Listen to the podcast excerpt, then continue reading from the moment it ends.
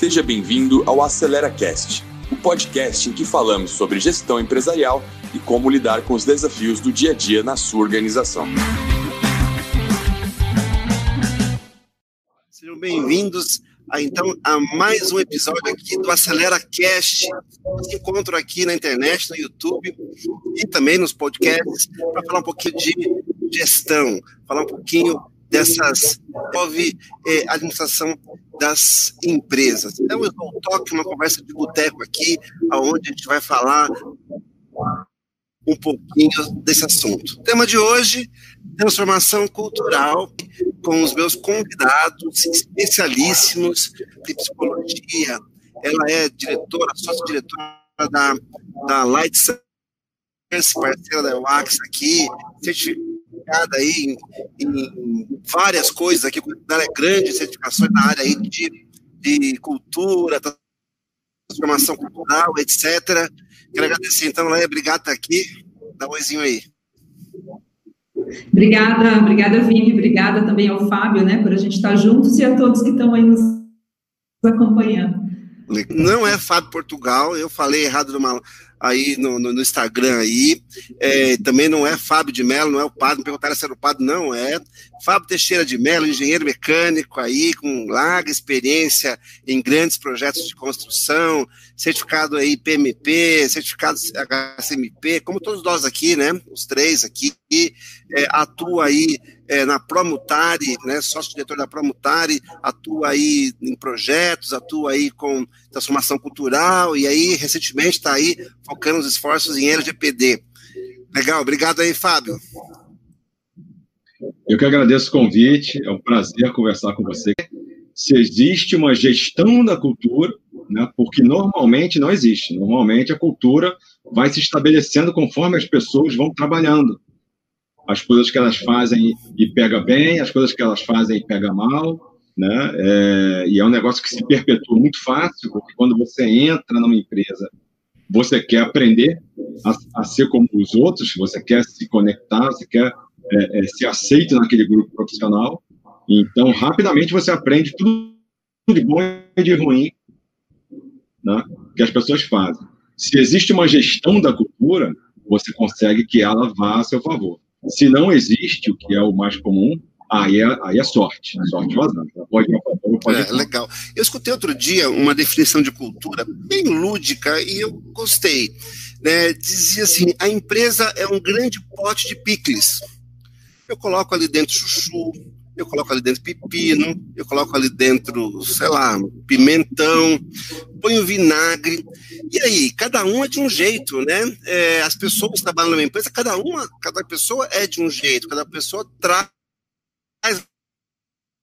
sua cultura pessoal, né, toda essa, essa bagagem aí familiar é, é, da região de onde veio e traz fazendo esse pote de picles. Tem pessoas que são um sabor mais forte, né? Você põe ali um alecrim, ele dá gosto em tudo. Tem pessoas que quando entram nesse pote, dentro dessa cultura empresarial, elas, elas fazem, elas não absorvem o sabor, é o seu sabor para o resto desse molho, né?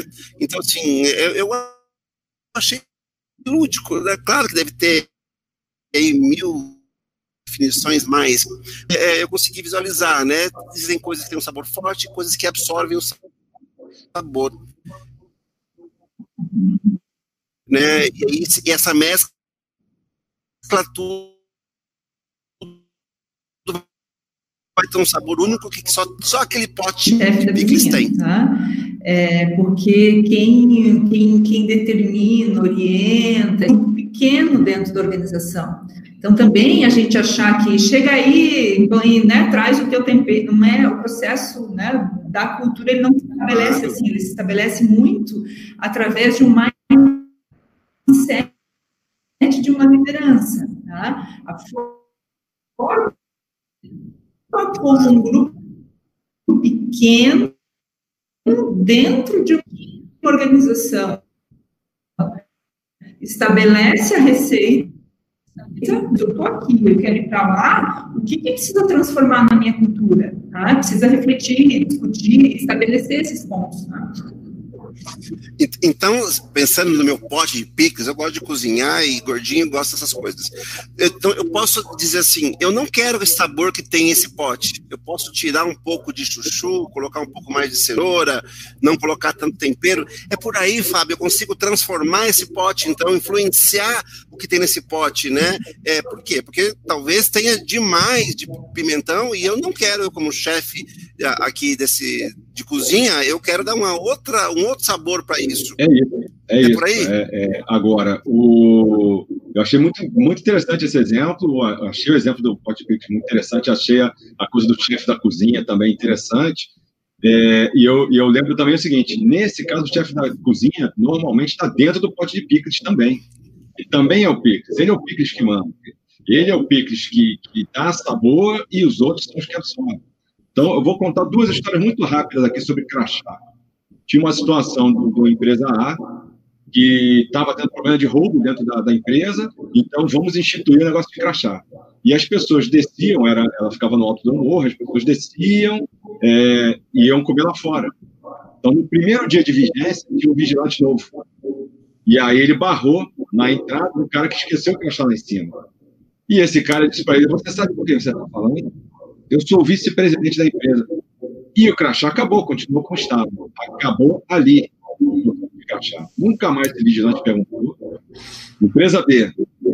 É, o presidente da empresa foi visitar uma das operações da empresa e é, é, tinha que passar numa fábrica, tinha que passar na, na portaria. Né? Ele saltou na van, foi lá, entregou a identidade dele, a chave de visitante e entrou. Então, é, é, é, esse é o esse é o pico que dá sabor para os outros.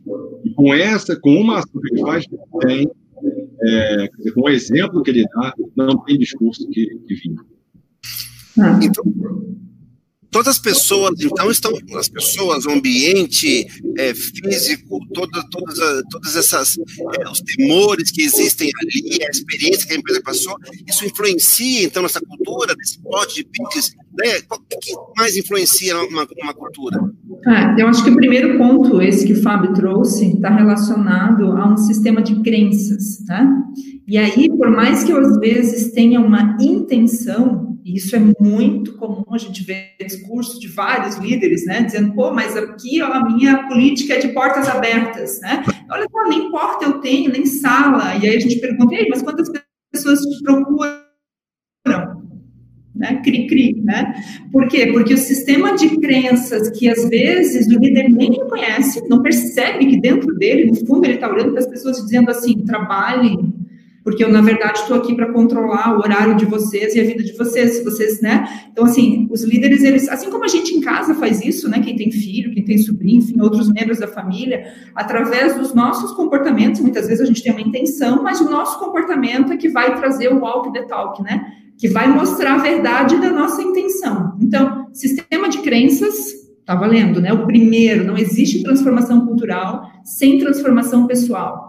Então, é do líder dizer que não, aqui na minha organização, eu preciso, normalmente esse é o discurso, né? As pessoas precisam ser mais comprometidas, eu preciso melhorar o engajamento. É, não, você precisa olhar para você e revisitar o teu sistema de crenças, tá? se conhecer melhor. Tá? Um segundo item aí é o próprio mindset do grupo de lideranças, porque esse grupo ele acaba tendo uma força sobre a organização muito forte. Então, o que, que esses líderes eles compartilham em termos de conhecimento, de comportamento, de emoção, se eles lidam, né? Como eles lidam com a raiva, com o medo, com o afeto dentro da organização, isso é chave. Né?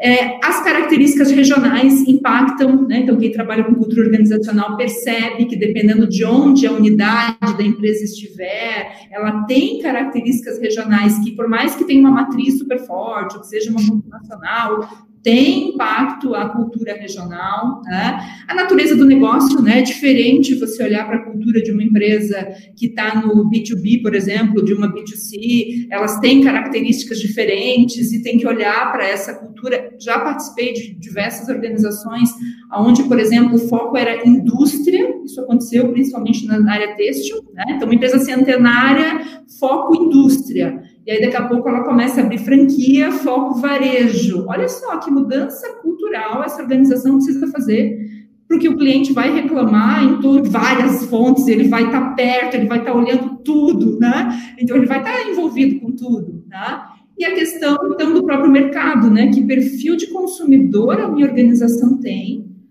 que também determina mais aquilo que eu preciso construir como cultura. Então, perfil do consumidor, perfil do negócio, característica regional, mindset, crença, tudo isso faz parte da receita aí que o Vini está descrevendo, né, da, da, de qualquer cultura organizacional. Né? Legal. E, e, essa transformação que a gente está falando aqui, chegando nela, você falou um ponto que eu pesquei ali que é bem bacana. A transformação da empresa é a soma das transformações individuais, né? Se as pessoas não, não mudarem, não, tem uma, não existe coisa diferente. A organização tem uma cultura e as pessoas têm outra. Claro, eu dentro da minha casa eu posso ter outra, outro tipo de comportamento, mas claro, como eu, quando eu estou com crachá, eu eu estou seguindo, é, estou fazendo parte daquele bando, daquele, que, que tem um, um, uma cultura ali que, que permeia todas as relações entre todos, e você tocou num ponto legal. Não só a relação interna entre as pessoas, mas a relação externa, né? O, o meu público, ele, ele vai ditar que tipo de cultura eu tenho que ter. Achei bacana isso, né?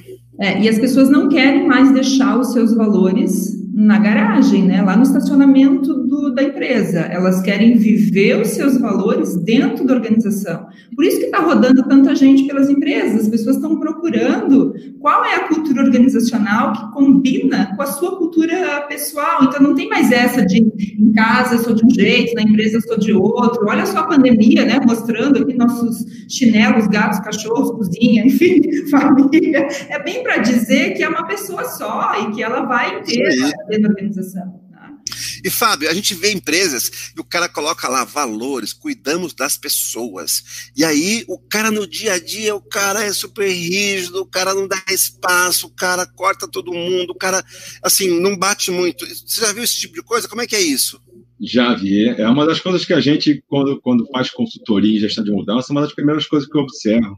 Eu lembro de uma de uma um, um cliente que eu fui visitar e era uma hora e meia de carro. Então eu cheguei lá, é, tinha uma guarita, era uma empresa com uma segurança muito forte, uma fábrica de, de explosivos. É, então, primeiro você se identifica na guarita e tudo, e aí eu queria ir ao banheiro. Posso ir ao banheiro? Pode. Entrei, eu tinha lido os valores da empresa, né, na internet. Então, no site da empresa, valorização do ser humano e tal, entrei no banheiro e não tinha papel higiênico. Então, eu falei, o que, que esse cara da guarita faz né, quando, ele, quando ele precisa ir ao banheiro? É, cheguei na empresa, comecei a, a, a, visita e aí vi RH, horário de atendimento. O RH não está disponível o tempo todo. Aí perguntei, posso visitar o RH? Ah, pô, não, era, não era nem uma consultoria de gestão de mudanças, era para implantação de ISO 9000. Mas a implantação da ISO 9000 vai gerar uma mudança aqui dentro. Então, eu preciso gerir a mudança enquanto implanto a ISO 9000. É, entrei, perguntei, posso visitar o RH? Pode, espera aí, que eu vou pedir para destrancar. O RH ficava trancado. Pronto, já está dito. Tá? Então, a gente entra e lê isso, e é muito comum. É muito comum essa, essa diferença, e ela tem, assim, a distância varia, mas é muito difícil uma empresa que escreveu e pratica. É bastante difícil essa diferença, né? Porque o cara escreve lá, às vezes é politicamente correto falar aquilo, né? É, mas as pessoas não praticam. É a história da cultura organizacional e da individual. O cara não tem aquilo, mas está tentando dizer que a organização tem, né? Exatamente. Às vezes é uma declaração de intenções. É, eu acho que a Leia resumiu super bem. Ela falou: onde é que eu vou primeiro para gerir a cultura, né? Para fazer uma transformação? O que, que influencia mais? A crença pessoal do líder. Então ele acha aquilo bacana, mas ele acredita que ele, é, é, o cara precisa pelo menos agendar com a secretária. Não, estou aqui de porta aberta. Mas você agende com a secretária. Veja lá que assunto você vai me trazer, que eu sou o presidente. Acabou. Acabou. Portas é. abertas e cara fechada, né? É, exatamente. Então ele tem uma crença individual que mata a, a, um valor que ele quer que seja instalado. É, por isso que a, a, a, discussão e reflexão é tão importante. Né? Eu já participei de organizações, por exemplo, que tiraram diversidade da lista de valores e disseram de uma discussão de quatro, cinco horas, né? De olha só para nós, né? Nós somos todos tão iguais, a gente até corta o cabelo igual, a gente usa o mesmo tom de camisa. Se a gente não tem condições de sustentar aquele valor que a gente declarou há 10 anos atrás e até hoje as pessoas fazem piada com a nossa diversidade. Então, o que, que a gente, e tudo bem, o que, que a gente suporta mudar? Porque tem isso também, cada um tem um processo evolutivo. E aí eles trocaram por abertura à mudança, enfim, por alguma coisa um pouco mais leve, porque querem chegar na diversidade, mas entendem que é utopia e é muito contraditório. Né? Assim como outra organização que colocou bem isso que o Vini falou, é, acreditamos na capacidade das pessoas, né? E aí nunca tinha sido nada parecido né, na declaração. E aí no final, quando você vai fazer aquela prova real, aperta né, a liderança para dizer, e aí, vocês estão afim de sustentar isso aqui, né? E eles olharam para esse valor e disseram, puta, a gente até quer, mas vai dar trabalho. Sim, vai dar trabalho, ninguém nega. E a gente não é, é, é, a gente não consegue ser perfeito, às vezes, na aplicação dos nossos valores. Por exemplo, lá na minha casa, eu estou, sim, um esforço de aplicar mais o equilíbrio, né, entre é, família, trabalho, é, é, esporte, saúde, mas eu não consigo fazer isso todo dia. Eu estou perseguindo este novo valor. Quando eu tenho consciência e eu sei aonde eu quero chegar, eu falo, peraí, eu vou procurar atitudes conscientes, que não são naturais ainda, mas eu vou me esforçar para que isso vire um hábito. Quando isso vira um hábito, aí fechou, aí eu já, já aí tá comigo, aí já, já eu sou o valor, aí já não precisa mais ficar pensando o tempo todo no valor, né? É. Eu tenho um tempo para isso, e dizer que é rapidinho, né? Eu acho que o Fábio deve ter experiência, assim, é. a pressa, né, que as organizações têm para mudar, e quando a gente fala de cultura, né, quer, quer o projeto em seis meses, mas a tua mudança cultural vai levar dois anos, né? É isso, né? Como é que a gente vai, enfim, né? É, eu, eu, acho importante dentro do que você falou, é, quer dizer, eu quero ser assim, eu vou fazer um esforço para ser assim, e eu vou ser transparente na minha comunicação de dizer isso. Ainda não somos, queremos ser, vamos trabalhar juntos. É, se você funcionário observou um comportamento fora, pode dar um feedback. Eu vou aceitar seu feedback. Né? E, e, é uma das principais coisas que eu acho que precisam ser trabalhadas, porque todo mundo. É, né? Esse é um daqueles jargões assim: ah, feedback é tão bom. É, é, é, então, por que você fecha a cara quando a pessoa né, te dá? Por que, que você demite um cara que te dá um feedback um pouco mais duro? Então, feedback para você não é bom. Né? Então, é, é, quer dizer, quando você quer fazer a mudança, você tem que aceitar que você é, não é perfeito, tem que dizer para todo mundo que você não é perfeito, e isso é muito bom. Isso tem um poder transformador muito bom, porque você se humaniza enquanto líder e, e se conecta. Né? Quer dizer, vocês não são perfeitos e eu estou aqui para apontar os Não, eu também não sou. E nós estamos aqui para nos ajudar. Aí você consegue, é, é mais fácil fazer essa transformação. É, é porque, e aí isso é gerir a cultura. É, isso é o verdadeiro divã da, da pessoa jurídica, né? Acho que é colocar a empresa, a, pessoa jurídica no divã e aí, ó, temos que mudar isso daqui para se transformar. E, e, aí passa por transformar todos os indivíduos em prol de alguma coisa. Porque eu costumo dizer, é, é, isso aí, eu costumo dizer assim, os valores, tudo é possível. A gente quer ganhar dinheiro, a gente quer crescer, a gente quer expandir, a gente quer tudo. Tudo, tudo é possível, mas os valores me limitam algumas coisas. Eu tenho que fazer isso sendo ético, cuidando das pessoas, tem lá um monte de coisas que a gente reconhece como importantes nesse, nesse convívio entre nós e que nem tudo é possível. Esses valores limitam essa minha transformação, né? É, na questão do divã, eu acho que entra a questão que a base dela ela é invisível, é inconsciente, mesmo as pessoas agem nem percebem que estão agindo por conta disso. Aí você pergunta para as pessoas, mas qual é a piadinha de corredor? O que você costuma falar do seu chefe como? Sei de que forma, aí você consegue ver as verdades, né, que de fato sustentam aquela cultura. É, é, e existe também um, um movimento, que a história era industrial, a gente se esforçou muito culturalmente, faça mais com menos. E agora que muitas organizações chegaram nisso, não é só isso, né? E aquilo que você falou, né? Ah, mas as, as, os valores eles limitam, tudo é uma questão de relação de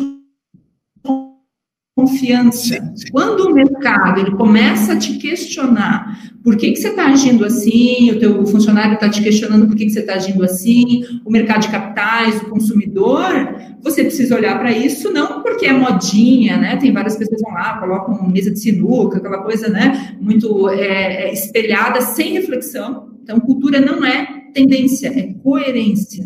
Tá? Não é assim, estou na moda, estou na cultura. Não, você tem, tem coerência isso que você está falando e fazendo, tá?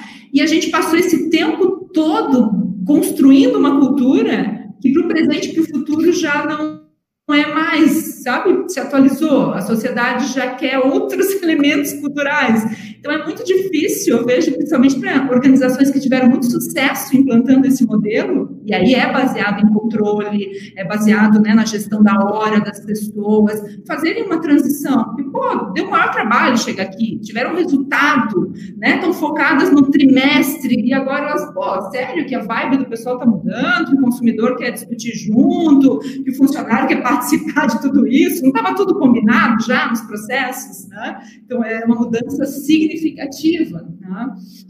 Até porque você, quando, quando chegou lá, no ponto onde você decide se mudar ou não, você já tinha 20 anos sendo moldado. Então, você chegar lá fresco com cabeça de mudança é muito difícil. Agora, eu queria oferecer um, um contraponto nessa questão do, do valor. É, quer dizer, eu, eu, vejo de uma forma, se é um valor real seu, é, não é assim, né? tudo é possível, mas o valor me limita. Não, isso aqui não é possível.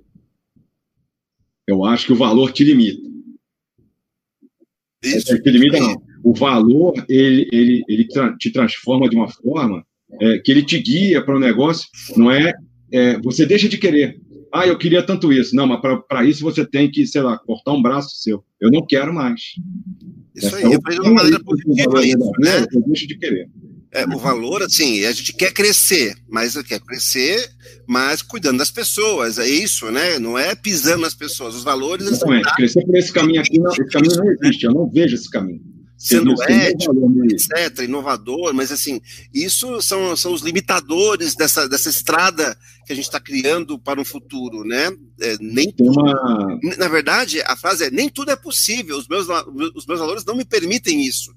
É, Exatamente. Pensar errado ali quando, quando eu disse. É, de verdade, se você quiser realmente entender quem você é, é você pensar o que você faz quando as pessoas. Né? Ou quando não tem ninguém te cerceando. Então, esquece, esquece lei, esquece que tua mãe, talvez aqui, né, tá na tua cabeça, mas dá um tempo para ela e pensa assim: o que você faria naquele momento ali? Ali tá o teu nível de consciência cultural. Ali tá onde você está posicionado. A questão é que muitas vezes a empresa quer dar um salto, não por uma intenção legítima, que eu acho que é isso que o Fábio está trazendo, né? Porque às vezes não sabe bem como ir, mas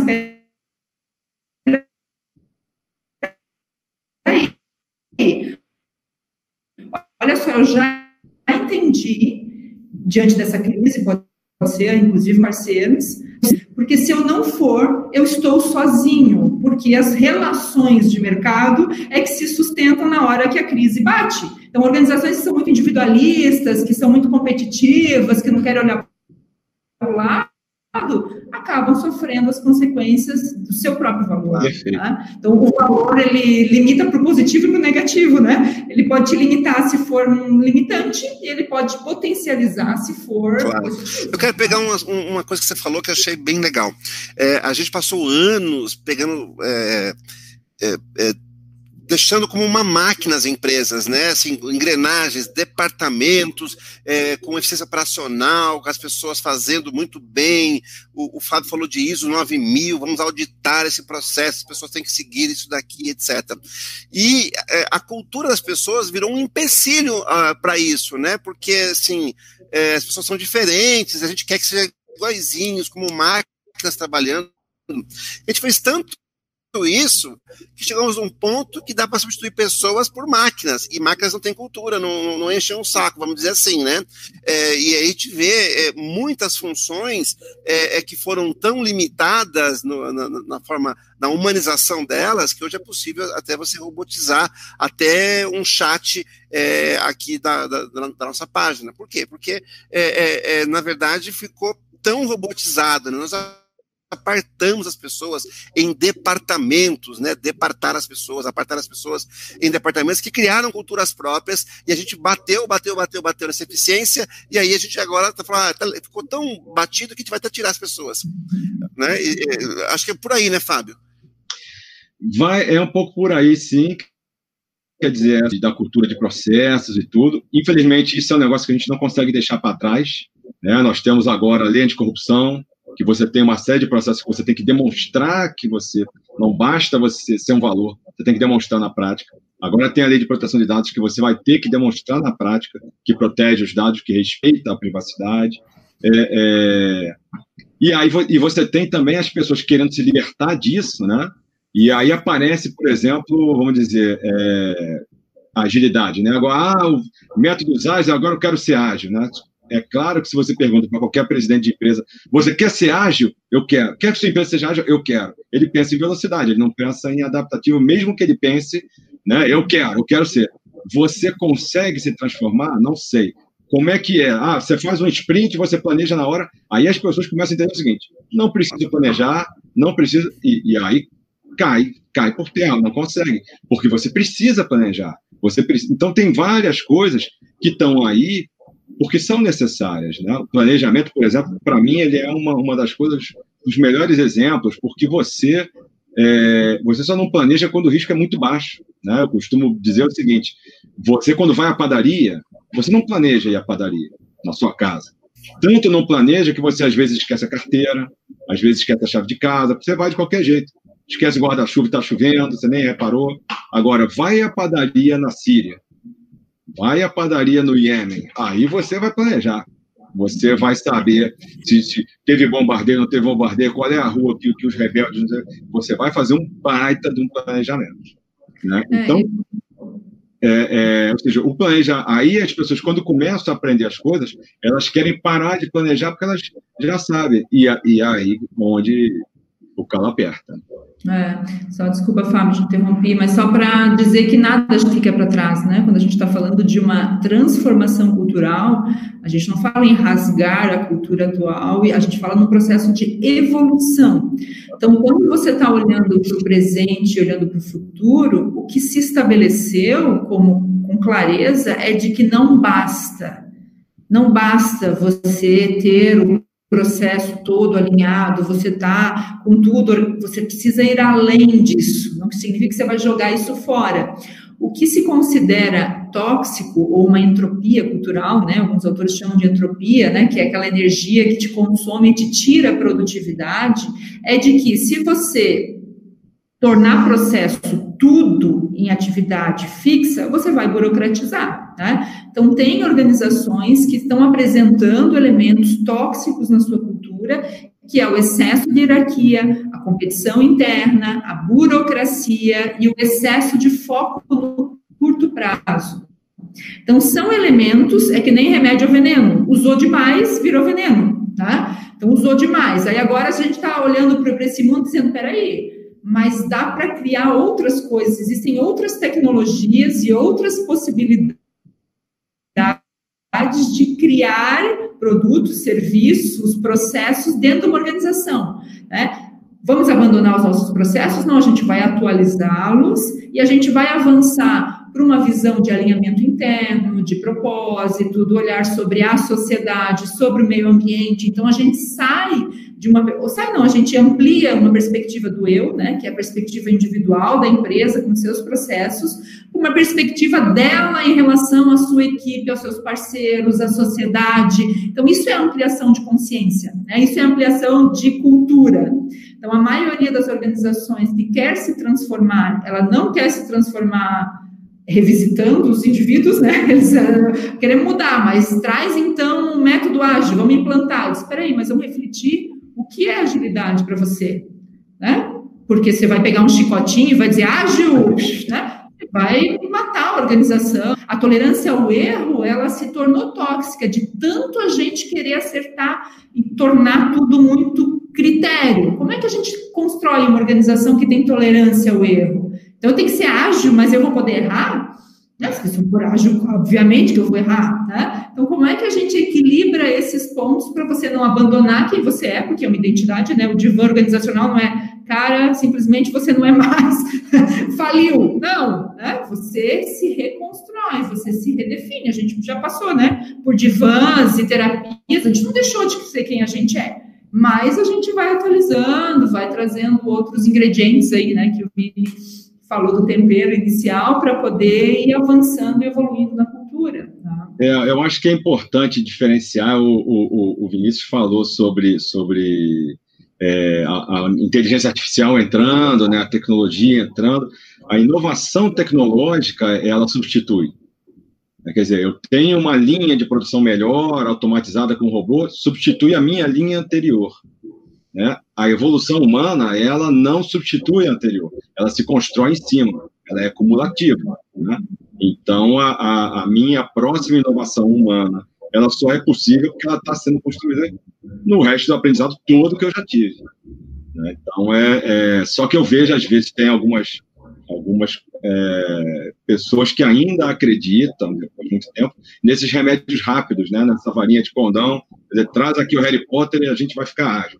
Não, bom, talvez com uma água funcionasse, mas com humanos, com os trouxas, como dizem lá no, no filme, só a gente vai ter que caminhar o caminho longo, não tem jeito. E o caminho longo é muito interessante, né? E você se dispõe a caminhar, ele é muito legal. Ele gera conexão, ele gera uma força. Gerir a cultura é, gera uma força dentro da empresa também que você pode usar a favor. Legal, e a, a, a Leia trouxe aqui, né? As empresas estão estão lá, tem excesso de burocracia, excesso de controle, ela trouxe ali toda algumas coisas de entropia, excesso de hierarquia, etc. E aí eu falei também aqui da, dos robôs que você falou da evolução. Será que o humano 4.0 ele não tem que evoluir nesses atributos, ser menos hierárquico, talvez, né? Não sei se menos ou mais, eh, depende também daquilo aonde se está, né? É, não acredito que talvez que o, o exército está buscando mudar a época deles de hierarquia, mas muitas por conta da realidade social que a gente está ampliando. Já, já recebi várias pessoas vindo assim, pô, que legal, né? Agora com a pandemia, vou poder trabalhar e morar em qualquer lugar do mundo. Né? Não quero mais ficar concorrendo a, a, vaga aqui perto, eu posso estar em qualquer lugar. Né? Então, só esse elemento já nos dá uma indicação dos recursos humanos, a nossa forma de, de ter ambiente, trabalho. Então, socialmente, a gente já está já tá no caminho. Né? Quem perdeu o bonde né, vai ficar. Eu queria, eu queria pegar uma, um gancho aí na, na, na, no que vocês disseram é, e trazer o lance das Forças Armadas, que é um exemplo muito recorrente de hierarquia, né?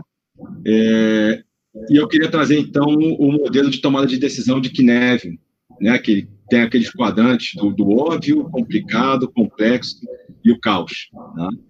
É, Dizer, a gente pensa numa empresa muito hierarquizada, ela é uma empresa com competição interna, ela é uma empresa com, com, com ressentimentos, com burnout, eu tenho que mostrar que trabalho, realmente. E essa empresa mais hierarquizada, aí eu penso no Exército. O Exército, ele lida no domínio que ninguém quer, o Exército lida no domínio do caos, as Forças Armadas. Quer dizer, é levantar de dentro da trincheira atirando contra todo mundo que está levantando e atirando também. Então, é um negócio completamente diferente.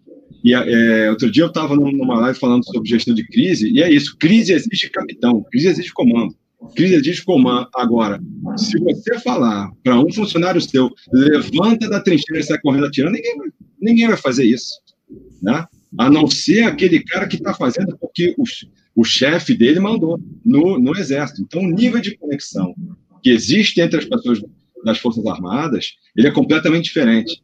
Eu acho que quando a gente começa a falar muito sobre mais sobre o modelo Kineve e tal, vai talvez sugere uma compreensão melhor das Forças Armadas, é, é, porque elas trabalham nesse momento, né? são treinadas o tempo todo para esse domínio. Esse domínio é muito diferente da nossa vida, um domínio que ninguém quer estar e quando está, sai.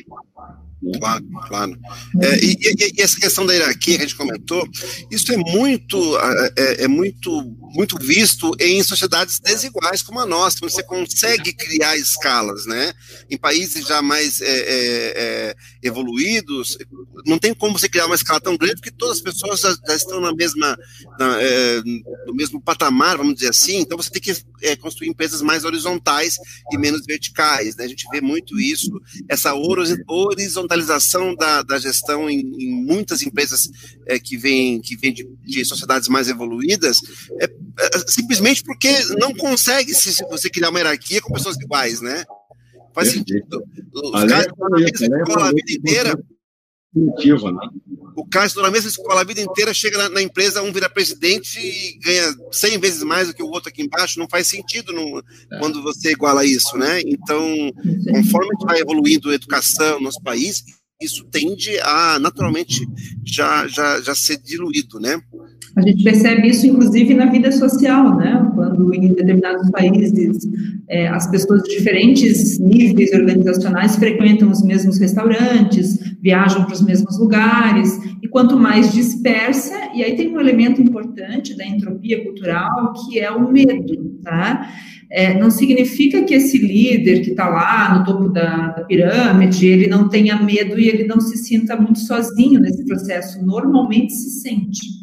Só que ele está sustentando uma posição, né? Por isso que e as pessoas da base também estão sustentando a posição delas e a posição dele. Então, quando a gente vai aproximando e vai fazendo esse encontro no diálogo, na aproximação, no feedback, né? Como eu falo, falou, as coisas ficam menos assombrosas, elas ficam menos tensas, porque olha só, o cara não não, não, não vagabundeou, né, como muitas vezes eu falo, ah, peraí, não vou dar trela pro cara, porque daqui a pouco ele vai estar tá folgado, né, porque ele está aqui dando oportunidade para ele, ele não vai fazer isso, porque ele assume responsabilidade contigo, tá todo mundo falando hoje em senso de dono, que as pessoas têm que ter senso de donos, e aí as pessoas no corredor brincam, né, tá, se eu tenho que ter senso do dono, né? vamos, vamos, dividir o dono, já que eu sou dono, né? Deixa eu ir para a mesa de reunião, decidir junto, deixa eu né, decidir algumas coisas. Então, essa, esse discurso e a prática, eles ficam descolados por conta dessa variedade de diferenças que existem, que não tem a ver com diversidade, tem a ver com diferença, né? Sim, Quando sim. a gente aproxima, a gente, opa, entende, estabelece uma, né, uma outra conexão, tá? Ah, acho que isso é importante. É, você falou da, da, mais cedo do inconsciente coletivo que constrói a nossa cultura. Então, num lugar onde é, já está no inconsciente coletivo que existe uma hierarquia, ponto, né, que eu não, não, que eu fico sem graça de ir no shopping que o rico vai, eu vou entrar na empresa e vou aceitar a hierarquia. A minha vida é assim, eu sei que isso existe. Então, é, é essa transformação é muito puxada de se fazer também. E aí você percebe uma diferença entre países muito grande. Tem países que você tem uma sensação de que não há nem interesse em cuidar disso. É. E a, gente vê empresas ainda que tem refeitórios separados, que tem toda a ala disso, ala daquilo, né? Então, isso fortalece mais essa, essa cultura ainda interna. Deixa eu mudar um pouquinho aqui, deixa, deixa, deixa eu pegar outro gancho aqui. A gente falou aqui é, é, dessa, dessa, mudança, trabalhando em casa agora, etc. E o, o, o Fábio citou aí do, alguns projetos que ele fez, até citou aí os 9 mil, etc. Vamos juntar isso. A gente sempre falou que a cultura, ela ela é um dos ofensores do projeto, vamos dizer assim, a gente tem que passar por ela para conseguir implantar um bom projeto, a gente sempre teve que lidar com ela, todas as metodologias de projetos é, citam isso, mais recentemente foi, foi destacado metodologia só para citar gestão de mudanças, né, destacando a gestão de projetos, é, então, assim, sempre foi uma dificuldade as pessoas nessas mudanças que, é, que ocorrem. E nós estamos agora num eu não gosto dessa modinha, mas lá no novo, normal, e agora todo mundo trabalhando de casa, etc. Como é que é? O que está influenciando? Essa nova cultura vai facilitar ou vai prejudicar mais agora a gente implantar projetos nas empresas? Eu acho que depende, no, novamente, lá da primeira pergunta da gestão da cultura organizacional. Se eu tiver uma liderança que está com foco em como é que eu faço meus funcionários é, se sentirem bem se sentirem mais engajados e aí eu consigo tocar melhor o projeto, tranquilo. Se, se for uma, uma, uma cultura de tá bom, novo normal, você pode ficar em casa, mas liga a câmera que eu quero te ver sentado na frente do mico, mesmo que você esteja jogando paciência, não, mas eu estou te vendo na câmera, é, não vai dar certo.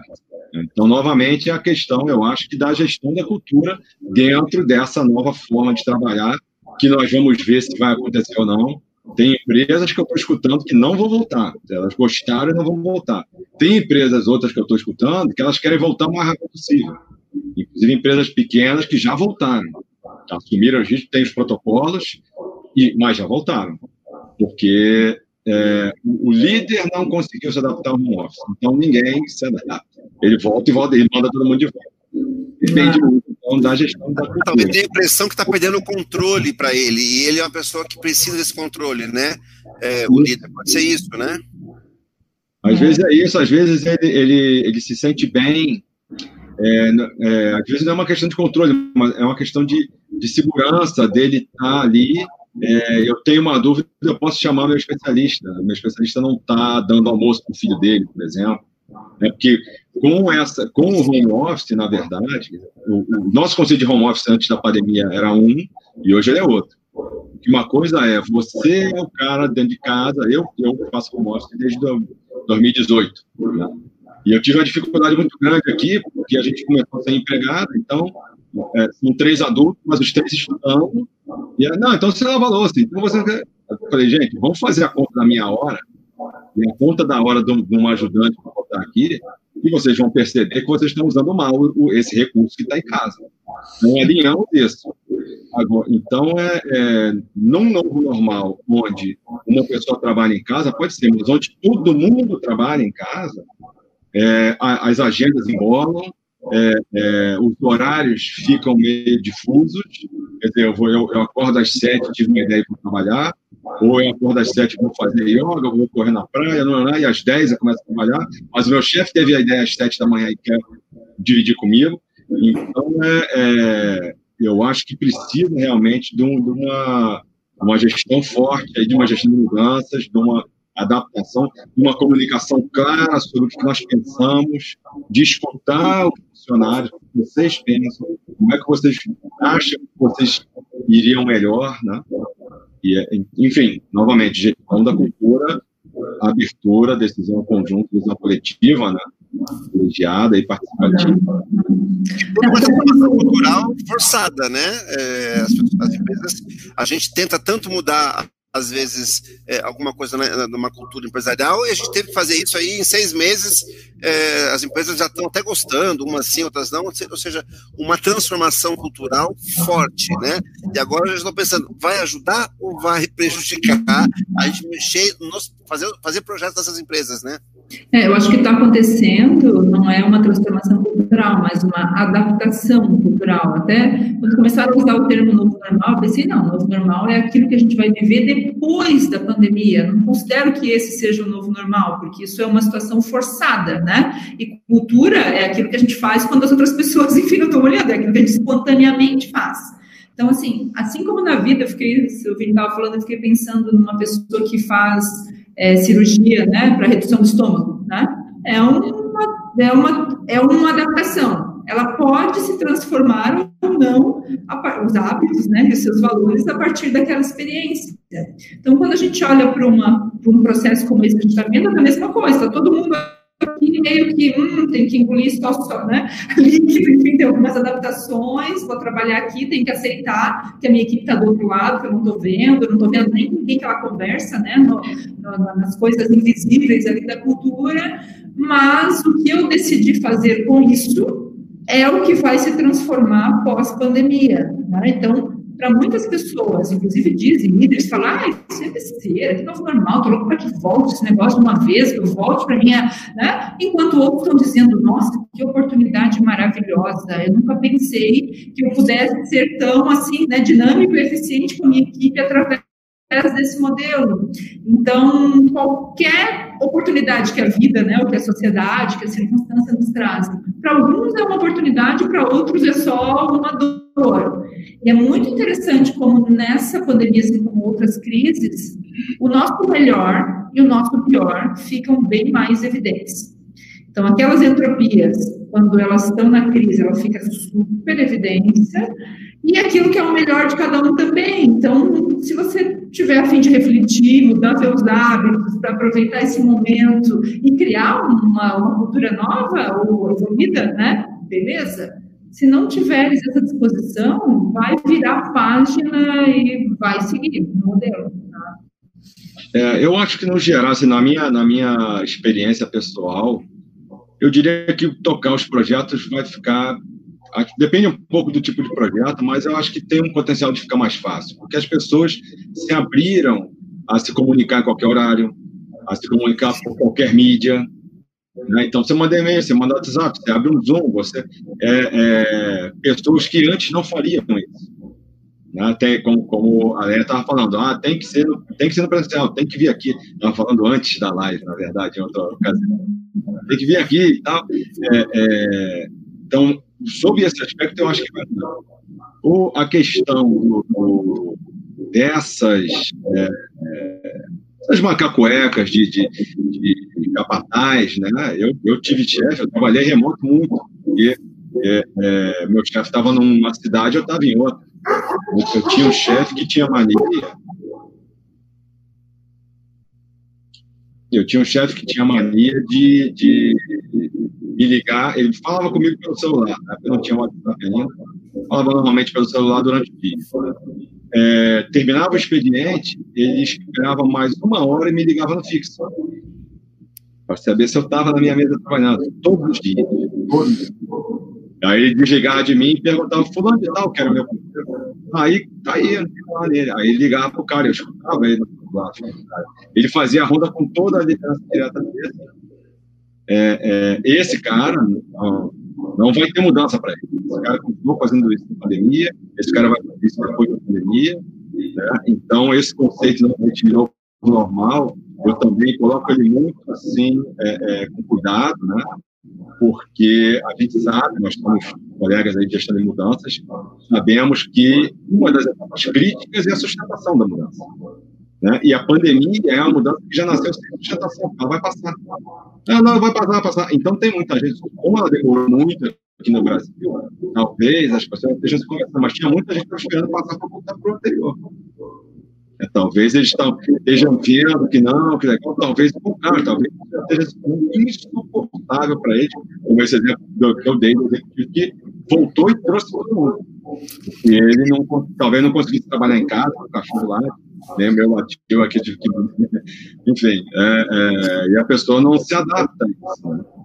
Deixa eu pegar esse gancho seu aí, Fábio. Você falou aí de um líder que tinha aí uma prática tal, é, é, enfim, que talvez não seja mais adequada. Nós estamos falando aqui de transformação cultural. Significa que eu estou num patamar que não é tão adequado e que eu gostaria de ter uma outra cultura, né? Enfim, eu sou quadrado, quero ser redondo, ou vice-versa, né? Eu quero mudar. E você citou aí esse tipo de comportamento que esse líder tinha que outros comportamentos a gente vê aí que, que os líderes fazem aí? Que pecados são esses aí que, que fazem com que a gente tenha uma cultura organizacional que necessite ser transformada?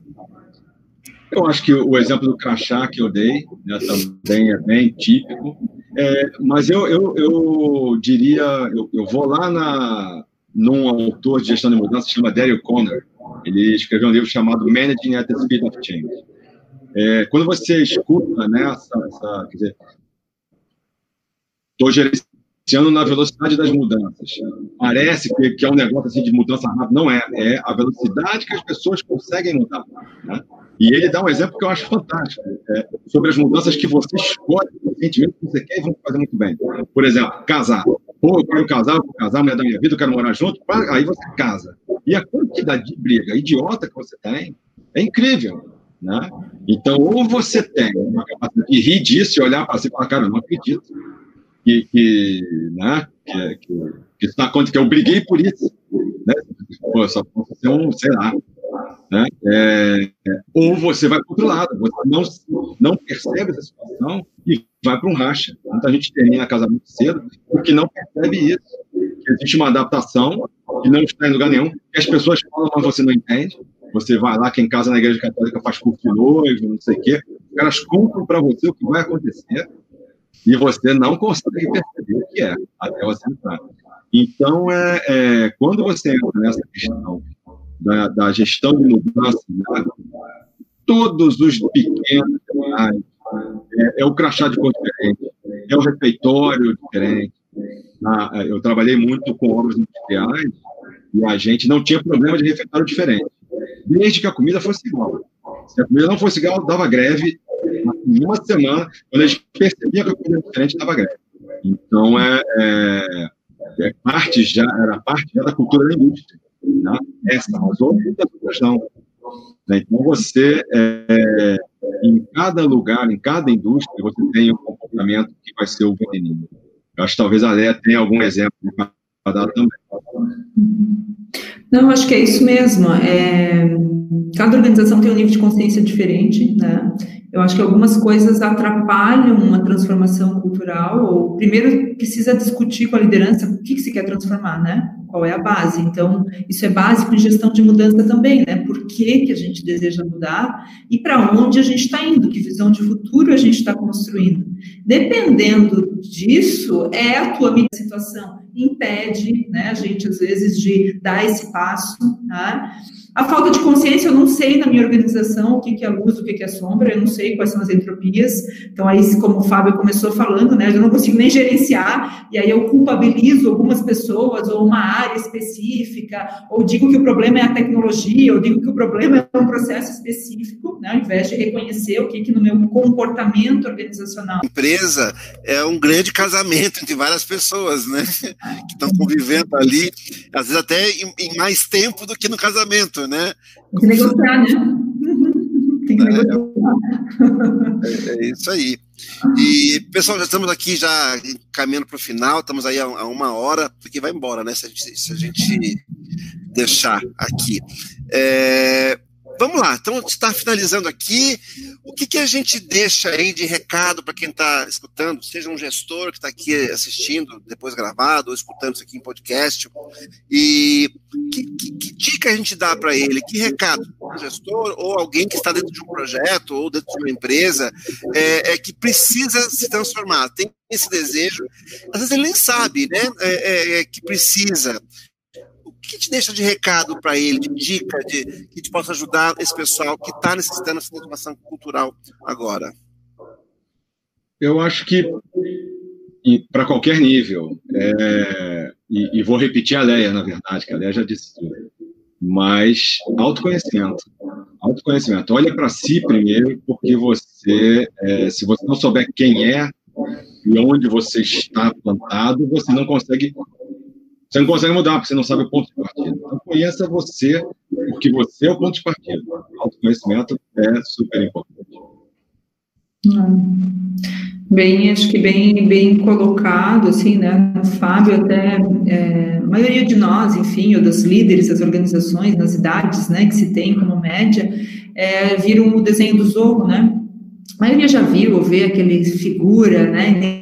Enigmática, com uma máscara, e que diante de qualquer conflito só ele pode vir e salvar a organização, e ele coloca um Z de zorro para dizer que ele é o cara e que salvou todo mundo. Então, assim, é preciso abrir mão desse papel, né, do zorro, da figura que é onipresente, onipotente. Então, é você dizer, peraí, deixa eu tirar minha máscara, deixa eu trabalhar junto aqui, baixa, né, sai de cima do cavalo, né, e vai conversar com as pessoas para poder enxergar, porque assim, é incrível o quanto as pessoas, por mais operacionais que elas sejam, o quanto elas sabem a dose da cultura organizacional, sabe? O quanto elas percebem o remédio e o veneno. Então, se você perguntar a elas e tiver uma medida de cultura organizacional, você vai conseguir com elas fazer uma transformação cultural. Acho que isso é isso é chave. Não subestime as pessoas, né? Ou não queira fazer sozinho. Faça, mas faça com as pessoas. O sucesso vai ser bem maior. Né? Acho que esse é o recado. Acho que isso é, é, é excelente isso daí, né? Nós, nós, estamos vivendo a era do co, né? Do co-criar, do colaborar. Estamos aqui, ó, cada um está tá na sua empresa, estamos aqui colaborando aqui. Acho que esse é o momento da gente, da gente trabalhar, né? Conjuntamente e sozinho ninguém vai a lugar nenhum.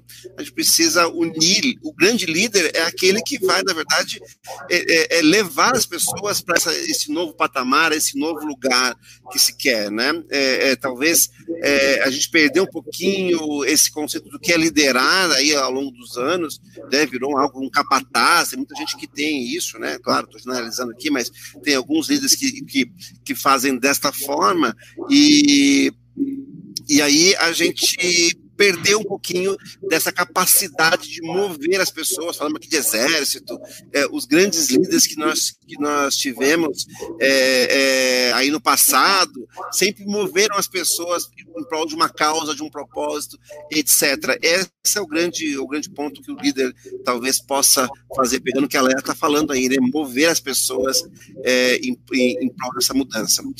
Resumindo um pouquinho o que a gente falou aqui, nós falamos lá no começo que a mudança organizacional tem a ver e ela é a soma das, das mudanças individuais, sem isso não tem como, né?